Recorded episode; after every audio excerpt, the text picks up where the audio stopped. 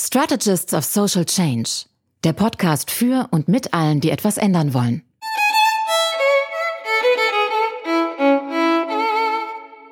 Ich habe einen neuen Gast hier bei mir sitzen. Er war Landwirt, er war Gründungsberater, kam dann über das Thema Crowdfunding zum sozialen Unternehmertum. Er ist jetzt der erste Vorstand des Social Entrepreneurship Netzwerk Deutschland. Herzlich willkommen, Markus Sauerhammer.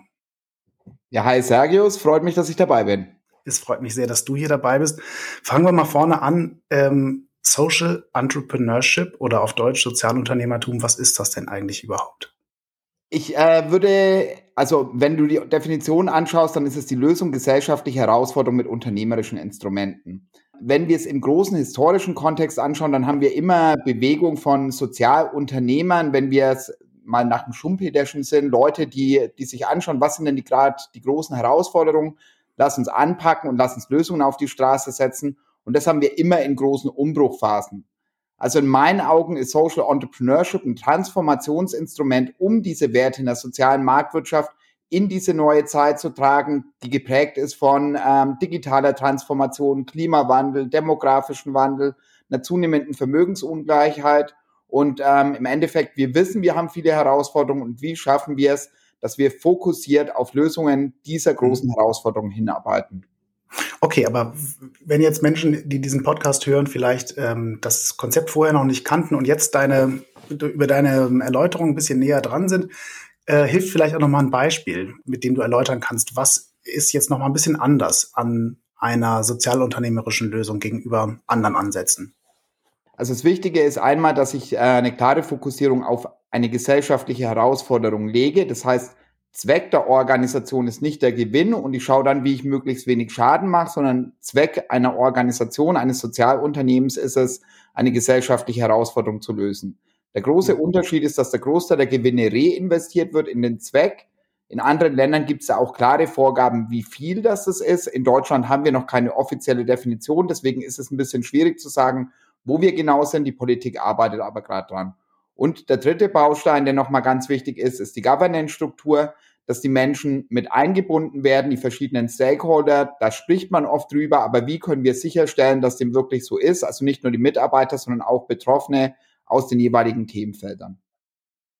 Mhm. Und wenn wir Beispiele hernehmen wollen, ähm, wir können historisch war es so, die ganzen großen Wohlfahrtsorganisationen sind Sozialunternehmen, die Genossenschaftsbanken ähm, sind Sozialunternehmen damals als Antwort auf die Herausforderung der industriellen Revolution. Und wenn du es dir jetzt in der aktuellen Zeit anschaust, dann kannst du Ecosia nehmen, eine Suchmaschine, die ähm, Bäume pflanzt.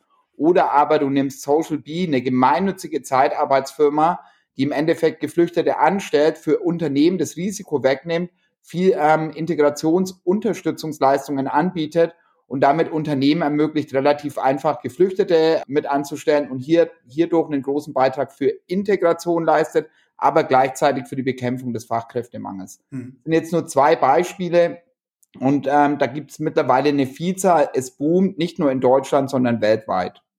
Du hast mal geschrieben, äh, wir sind in ein neues Zeitalter eingetreten. Zu lange haben wir zugeschaut. Wir haben das Hashtag Neuland bislang wirklich nicht gestaltet. Du hast nämlich ein paar Dinge auch schon angesprochen, digitale Transformation, immer mehr Ungleichheit. Es ändert sich ja auch tatsächlich an, rund um uns in unserer Welt herum sehr, sehr viel. So, und wir, wir gestalten nicht, sagst du, was, was fehlt denn? Ich glaube, wir sind es einfach nicht gewohnt. Wir kommen aus einer relativ stabilen Zeit. Ähm, Deutschland geht es auch international verdammt gut. Und das heißt, wir haben uns viel auf dem ausgeruht, was in der Vergangenheit da war.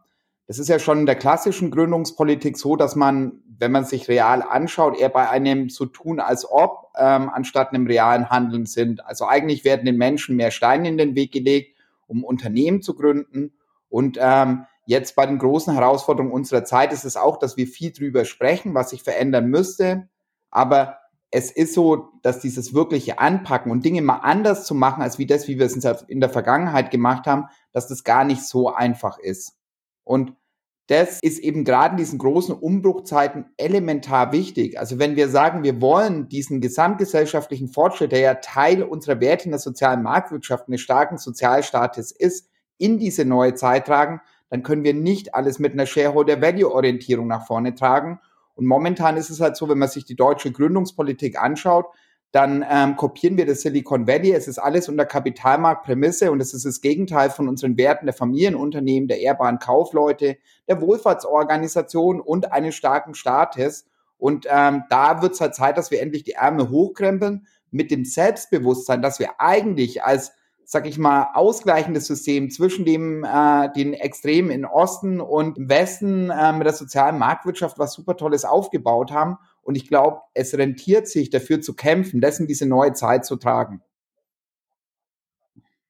Okay, das heißt, du plädierst auch für mehr Selbstbewusstsein, für eine gewisse Tradition, die wir hier auch in Deutschland und in Europa haben, äh, für äh, unternehmerische Einstellungen und äh, Traditionen.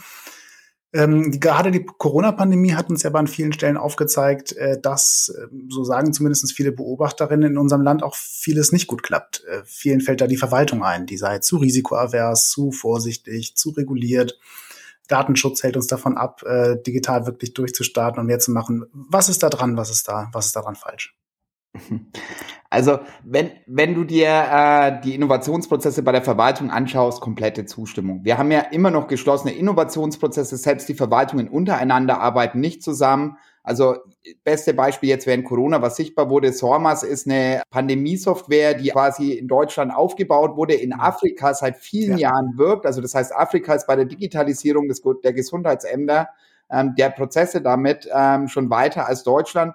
Und hier ähm, war so bei Wir versus Virus, dem Hackathon mit der Bundesregierung, können wir gleich nochmal drauf kommen. Da wurde das Modell angepasst, dann ist es lange liegen geblieben. Es hat sich in der Verwaltung, in der Politik niemand dafür interessiert. Dann kam im Herbst die zweite Welle. Auf einmal hat es geheißen, okay, man möchte das jetzt in jedem Gesundheitsamt und dann wurde dagegen gekämpft, weil bei uns jedes Gesundheitsamt in Deutschland dann eine eigene Lösung aufbaut. Und das ist halt im Zeitalter der Digitalisierung, macht es ja keinen Sinn, wenn ich 80 parallel äh, ähnliche Lösungen entwickle, sondern wo ich sage, lasst uns starten, lasst uns verschiedene Lösungen ausprobieren und die besten dann gemeinsam groß machen.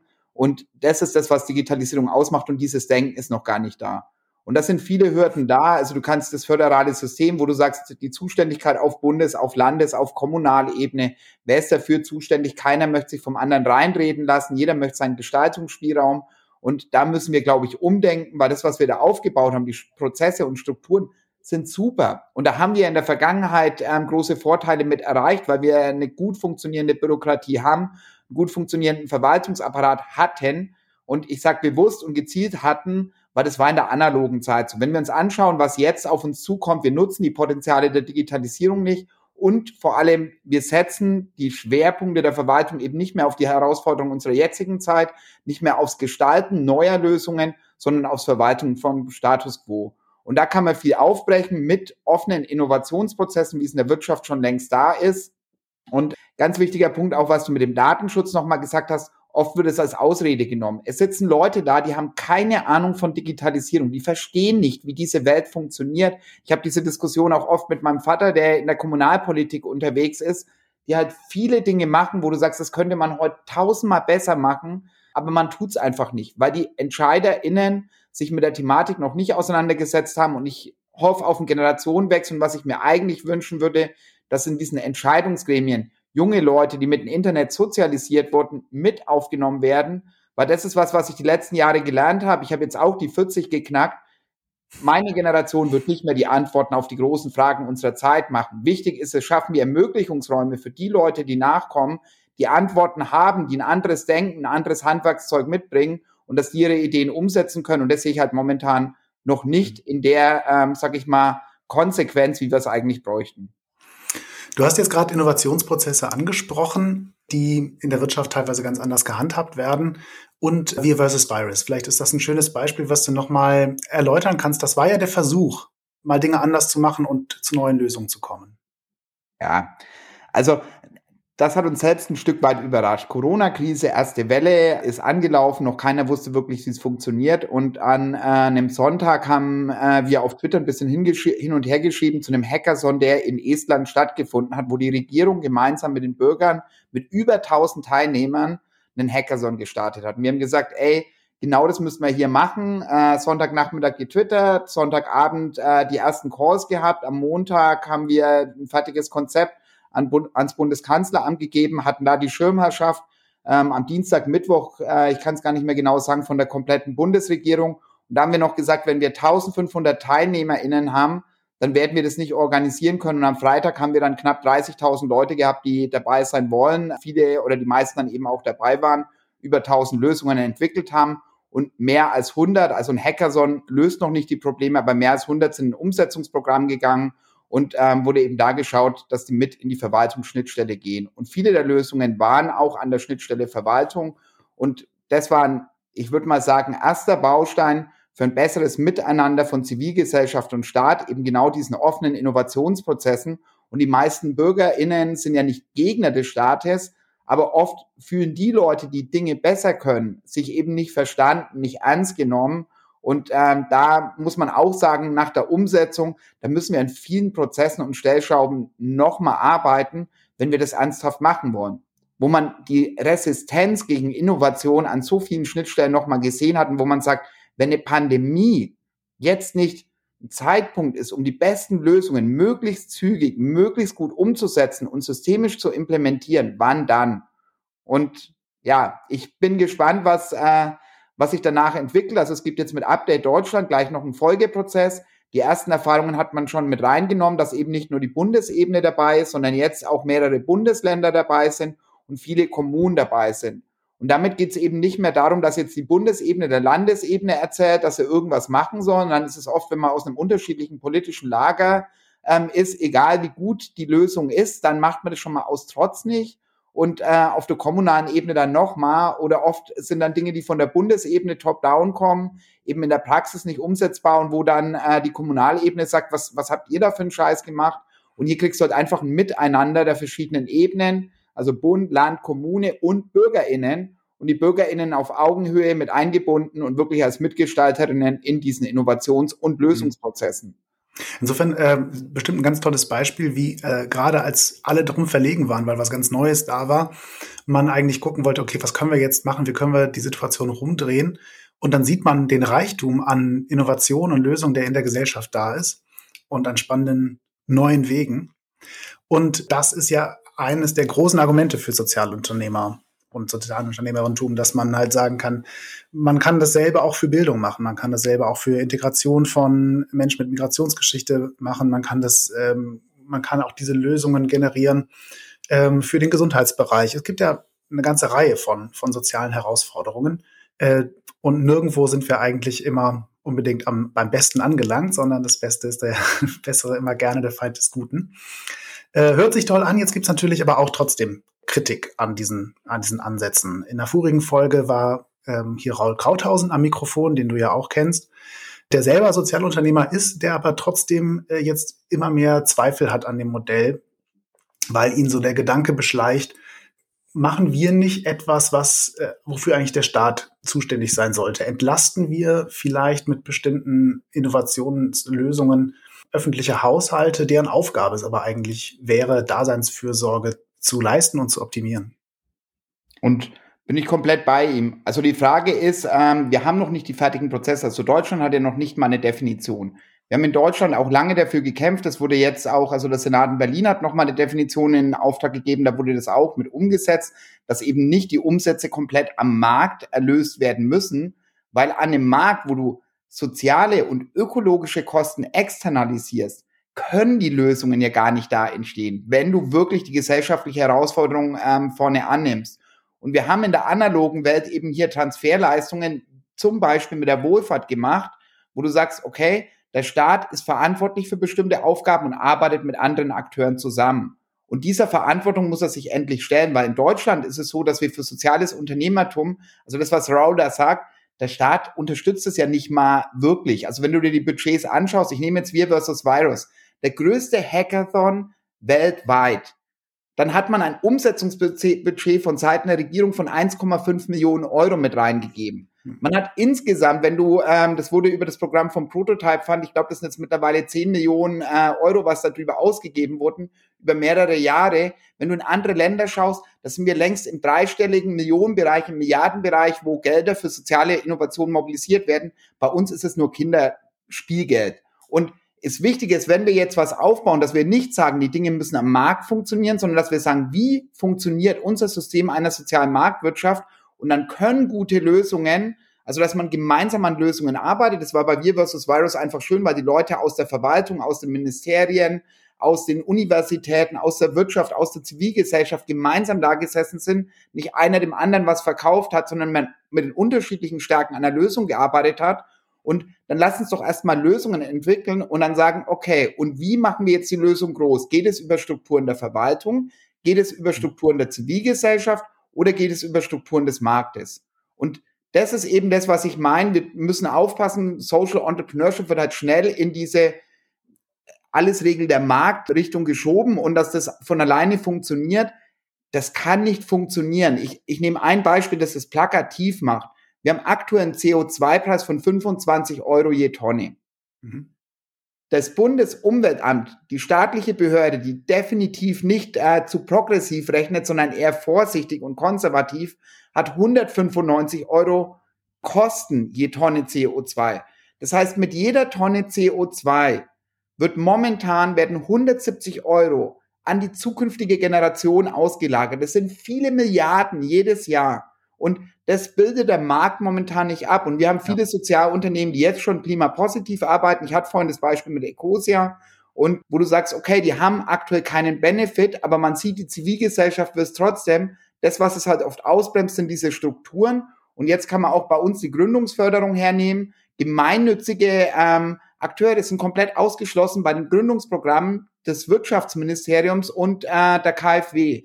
Das sind die zwei wichtigsten Partner für Gründungen in Deutschland. Das heißt, mit einer Gemeinnützigkeit darfst du gar nicht gründen. Das heißt, Innovation, Technologie, Fortschritt will man mit der aktuellen Politik ja gar nicht für Innovation nutzen, sondern wenn, dann macht man immer irgendwelche Pilotprogramme.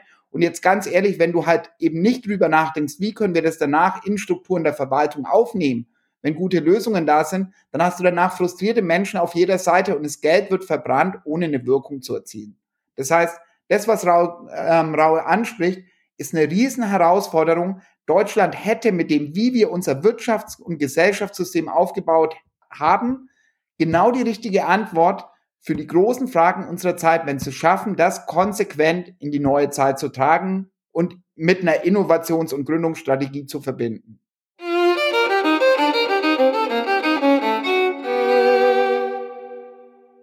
Du hast gerade Gründungsberatung angesprochen. Das war etwas, was auch in deiner Biografie eine Station war. Sprechen wir mal ein bisschen äh, über deinen Weg in diese Themen. Erst Hauptschulanschluss, äh, erst Hauptschulabschluss, äh, später Landwirt. Ähm, erzähl uns ein bisschen was. Äh, wie kamst du vom Treckerfahren dazu, jetzt Lobbyist zu sein, der mit Politikerinnen über die Förderung sozialen Unternehmertums spricht. Also für meinen Lebenslauf alleine können wir ja schon eine Stunde machen, weil der wirklich äh, von außen total verrückt ausschaut. Für mich ist es eine ganz klare Linie. Also ich habe Landwirt gelernt. Ähm, Landwirtschaft funktioniert mit einem Generationendenken. Das heißt, du gibst den äh, landwirtschaftlichen Betrieb an die nächste Generation weiter. Das, was wir auch bei Familienunternehmen haben. Und ähm, habe dann äh, nicht nur den, die Ausbildung gemacht, sondern auch Fachwirt und Betriebswirt und beim Betriebswirt dann eben Zukunftsszenarien unseres Betriebs kalkuliert. Und ich hätte so groß bauen müssen, damit sich das finanziell rentiert und dann so einen enormen Einsatz gehabt, dass ich am Schluss, wenn ich wirklich Vollkosten ansetze, also auch Kapitalkosten und meine eigene Arbeitszeit ähm, anständig entlohne, wo ich sage, okay, wenn ich im Supermarkt Regale einräume, dann verdiene ich mehr, als wenn ich quasi unternehmerisch mit dem unternehmerischen Risiko jetzt äh, die Lebensmittel anbaue. Und das war für mich dann ein Grund. aus Brüssel. Ja, und Subvention ist ja wieder, wo du sagst, okay, auch da ähm, im Lebensmittel ähm, Einzelhandel, die Subventionen bleiben ja nicht bei den Landwirten hängen. Wir haben so eine starke Machtkonzentration im Lebensmittel-Einzelhandel. Das ist das, was man auch bei der Plattformökonomie haben wir ja ähnliche Machtkonzentration.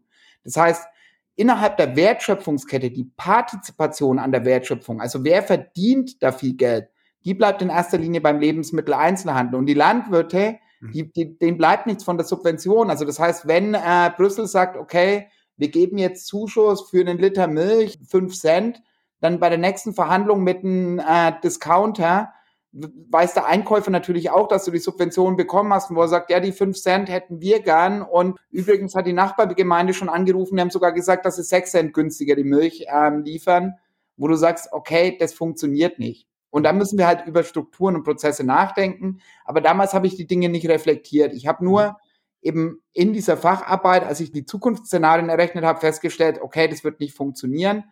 Das war auch Generationenkonflikt. Also mein Vater fand es nicht gut, dass ich den Bauernhof nicht weitermache. Mittlerweile sind wir wieder die besten Freunde, aber es war halt damals auch für ihn schmerzhaft. Und für mich war es damals, wo ich dachte, naja, Betriebswirt haben die uns immer erzählt, es zählt genauso viel wie ein Studium. Ich habe mich dann beworben auf Akademikerstellen und ich habe nicht mal eine Einladung zum Vorstellungsgespräch bekommen, obwohl ich ein super ähm, Abschlusszeugnis hatte. Und dann habe ich aus Trotz quasi das Abitur nachgemacht und das Studium angefangen, weil ich dachte, okay, ich will äh, da schon den vernünftigen Job machen und bin während dem Studium zu einer eigenen Gründung gekommen. Das war auch eher Zufall, reingestolpert und darüber insgesamt in die ganze Gründerszene eingetaucht. Und ich würde sagen, aus, meinem vorher, aus meiner vorherigen Welt, kleines Dorf, bildungsferne Schicht, Landwirt, und dann kommst du in diese Start-up-Welt, du tauchst in eine Welt ein, in der Utopien Realität werden. Ich habe auf dem Weg viele Glaubenssätze beerdigen müssen, das ist auch ganz wichtig. Glaubenssätze beerdigen. Wir reden immer alle gerne über Veränderung. Wenn du wirklich mal Glaubenssätze beerdigst, das ist ja ein Stück der eigenen Identität beerdigen, wenn du in diese neuen Welten gehst und dann nochmal reflektiert draufzuschauen. Und das ist am Anfang für jeden von uns schwer. Und das sind Dinge, wo uns noch ganz oft passieren werden. Und jetzt diese Utopien, die Realität werden, ähm, wenn wir genau hinschauen, für wen werden, wird die Utopie Realität? Wer profitiert davon? Und das sind wir wieder bei der Herausforderung mit der Landwirtschaft, wo du sagst, je höher die Machtkonzentration ist, also in der digitalen Startup-Welt sagt man, the winner takes it all. Ähm, mhm. Es entstehen monopolähnliche Strukturen in einer Geschwindigkeit, die, die wir vorher nie hatten in der Menschheitsgeschichte.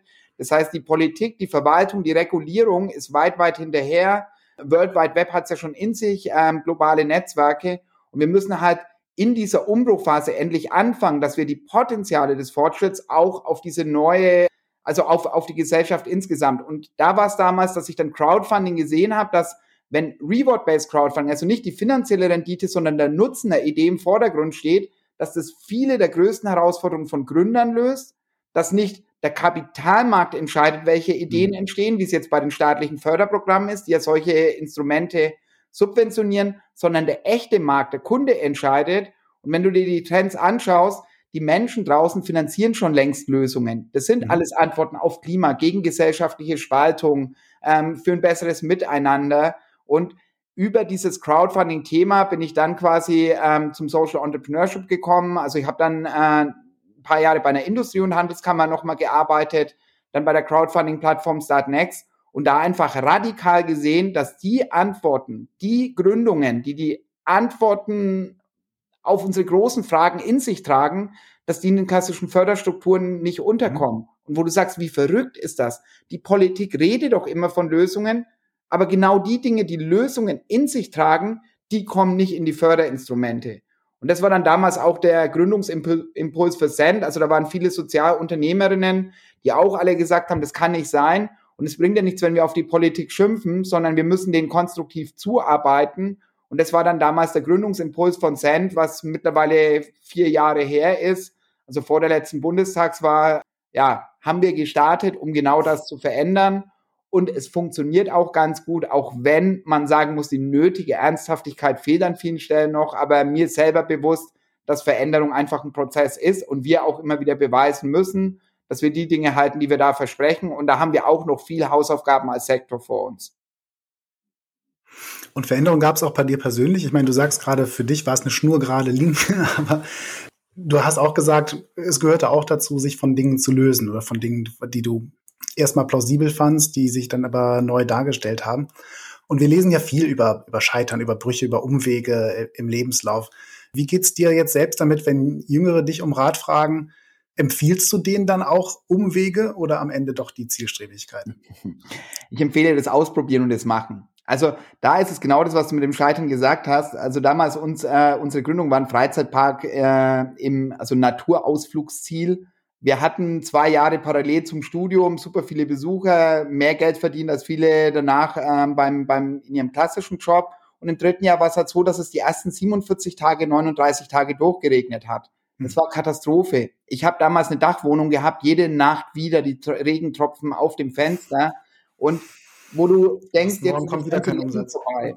Wir hatten damals auch einen Gründerpreis von der Financial Times. Das heißt, jede Woche wurde im Blog über unsere Gründung berichtet. Ähm, die hatten Zugriff auf unser Konto. Man hat gesehen, äh, wie wir unsere Ziele, Umsatzziele nicht erreicht haben. Jeder konnte es mitverfolgen. Jedes Monat stand es in der, in der Presse und ich dachte, jetzt ist alles vorbei. Und im Nachhinein sage ich, super, dass das passiert ist. Also jetzt quasi, das wäre nicht das, was ich mein Leben lang machen möchte. Das war für mich ein super Baustein, um zu lernen. Und da ist es halt, wenn die Welt im Umbruch ist, wie oft verlassen wir wirklich die Komfortzone? Wie oft machen wir Dinge, die komplett anders sind als wie das äh, Vergangene?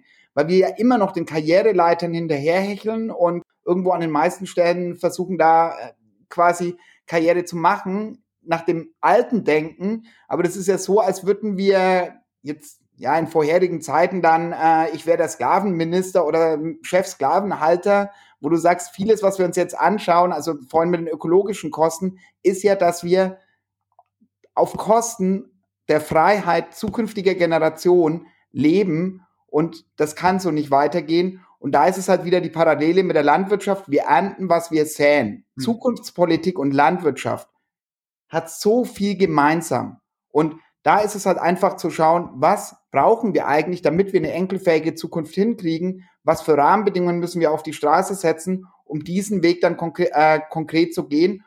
Und da werden wir noch viele Glaubenssätze beerdigen müssen. Und jetzt habe ich das in meinem Leben ein paar Mal gemacht. Und das waren halt oft Situationen, wenn ich heute zurückschaue, ultra schmerzhaft.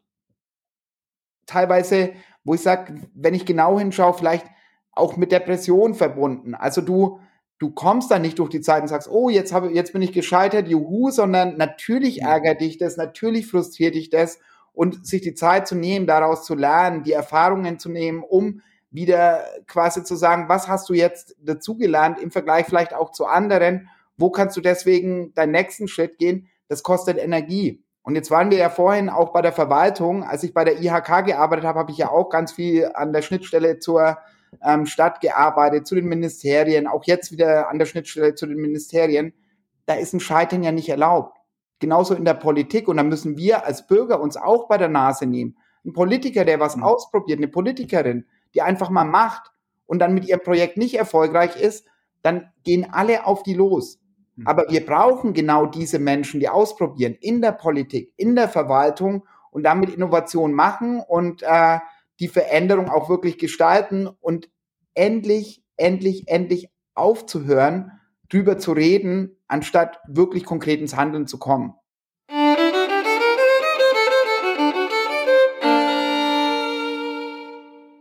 Gab es ein Buch, das dich auf diesem Weg äh, besonders unterstützt hat mal? Oder, oder vielleicht einfach nur ein Song oder ein Film, den du gesehen hast und gesagt hast, das, das treibt mich jetzt noch mal ein paar Wochen, ein paar Monate weiter? Also Buch, äh, was mich da am meisten inspiriert hat, ähm, ist Warum Nationen scheitern.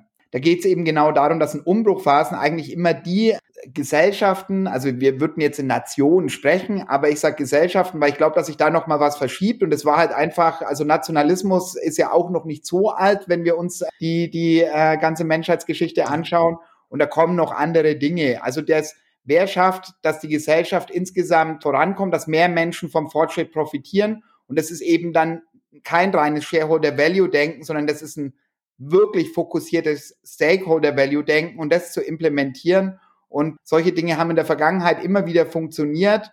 Und für mich ist dieses Buch so inspirierend gewesen, wo ich sage, es, es sagt nicht, was du genau machen musst, aber was Element sein muss, damit mehr Menschen Lust haben, diese Umbruchphase zu gestalten. Und darauf ist es immer angekommen. Schaffst du es, mhm. die Menschen zu motivieren, teilzuwerden der Veränderung, die Veränderung aktiv mitzugestalten oder aber hängst du einfach an dem alten, an den alten Strukturen fest. Also bestes Beispiel Buchdruck, wo dann Martin Luther mit der Reformation, äh, also den ersten Bestseller geschrieben hat mit der Übersetzung der Bibel, die Reformation. Mhm. Reformation, was ja eine Transformation sein sollte. Und die alten Machtkonstrukte aber dann so dagegen gekämpft haben, weil ja damals die Ablassbriefe auch mit Geschäftsmodell der Kirche waren, die Machtsysteme, katholische Kirche und Adel da eng verwoben waren und dann das natürlich geknirscht hat. Und du kannst das mhm. gleiche wieder bei der industriellen Revolution, amerikanischen Bürgerkrieg, Nordstaaten, Südstaaten. Im Norden haben sie industrialisiert, der Süden landwirtschaftlich geprägt. Und auch da ist man nicht die Veränderungsschritte mitgegangen. Und das sind alles so Beispiele, die in Warum Nationen scheitern schön aufbereitet werden und wo ich sage, das ist was, was mich wirklich inspiriert hat, weil mit dem, was ich jetzt praktisch gelernt habe, kann ich einfach sagen, genau darauf kommt es an schaffen wir es, die intrinsische Motivation von Menschen herauszukitzeln, dass sie Bock haben zu machen. Und würdest du sagen, Europa kann es schaffen, nicht zu scheitern, auch trotz massiver Herausforderungen von Klimawandel, Digitalisierung und weltweiter Ungleichheit? Oft muss es erst wehtun, damit wir wirklich ins Handeln kommen. Und es wird die nächsten Jahre noch mehr wehtun. Also wenn wir wirklich eine enkelfähige Zukunft gestalten wollen, dann werden wir noch ähm, dramatische Umbrüche vor uns haben. Und ich glaube, Europa hat das Potenzial, hier eine führende Rolle einzunehmen, gerade mit den Werten der sozialen Marktwirtschaft. Und da glaube ich auch nicht an das System jetzt in China, wo ich sage, okay, der Staat ähm, bestimmt alles top-down. Ich glaube auch nicht ähm, an das System in den USA, wo ich sage, Shareholder Value Only und äh, monopolähnliche Strukturen, yippie yeah, äh, das wird die Zukunft sein. Also Europa hätte die Antworten, aber damit muss Europa, sage ich mal, eine eigene Innovationsstrategie auf die Straße setzen. Und momentan sind wir halt immer noch eine Copycat aus dem Silicon Valley und schimpfen zwar über die Auswirkungen, also auch die Politik und versucht dann alles zu regulieren, aber die Dinge, die uns groß gemacht haben, die uns als Europa stark gemacht haben, die hat man irgendwo vergessen und trägt sie nicht in diese neue Zeit. Und das sind so Dinge, die äh, in dem Buch mir ganz glasklar wurden und deswegen brenne ich auch so für das Thema. Also das hat bei mir viel bewegt. Lieber Markus, wir sind leider schon am Ende unserer Zeit. Und ähm, zum Schluss lasse ich aber immer drei Sätze vervollständigen, die ich jetzt äh, auf dich loslasse. Bist du soweit? Klar. Bedenkenträger haben in Deutschland aktuell das äh, Ruder in der Hand. Mit dem technologischen Wandel muss es einen gesellschaftlichen Wandel geben, und zwar aus der Mitte der Zivilgesellschaft. Und wenn man aus den großen Städten rausfährt, hat man in Oberbayern wahnsinnig viele tolle Lösungen und Innovationen, bloß da redet keiner drüber. Ganz, ganz herzlichen Dank. Das war Markus Sauerhammer hier bei den Strategies of Social Change. Vielen, vielen Dank, dass du dir die Zeit genommen hast, Markus. Danke, Sergius, und äh, schönen Tag noch. Schönen Dank dir, tun wir was dazu.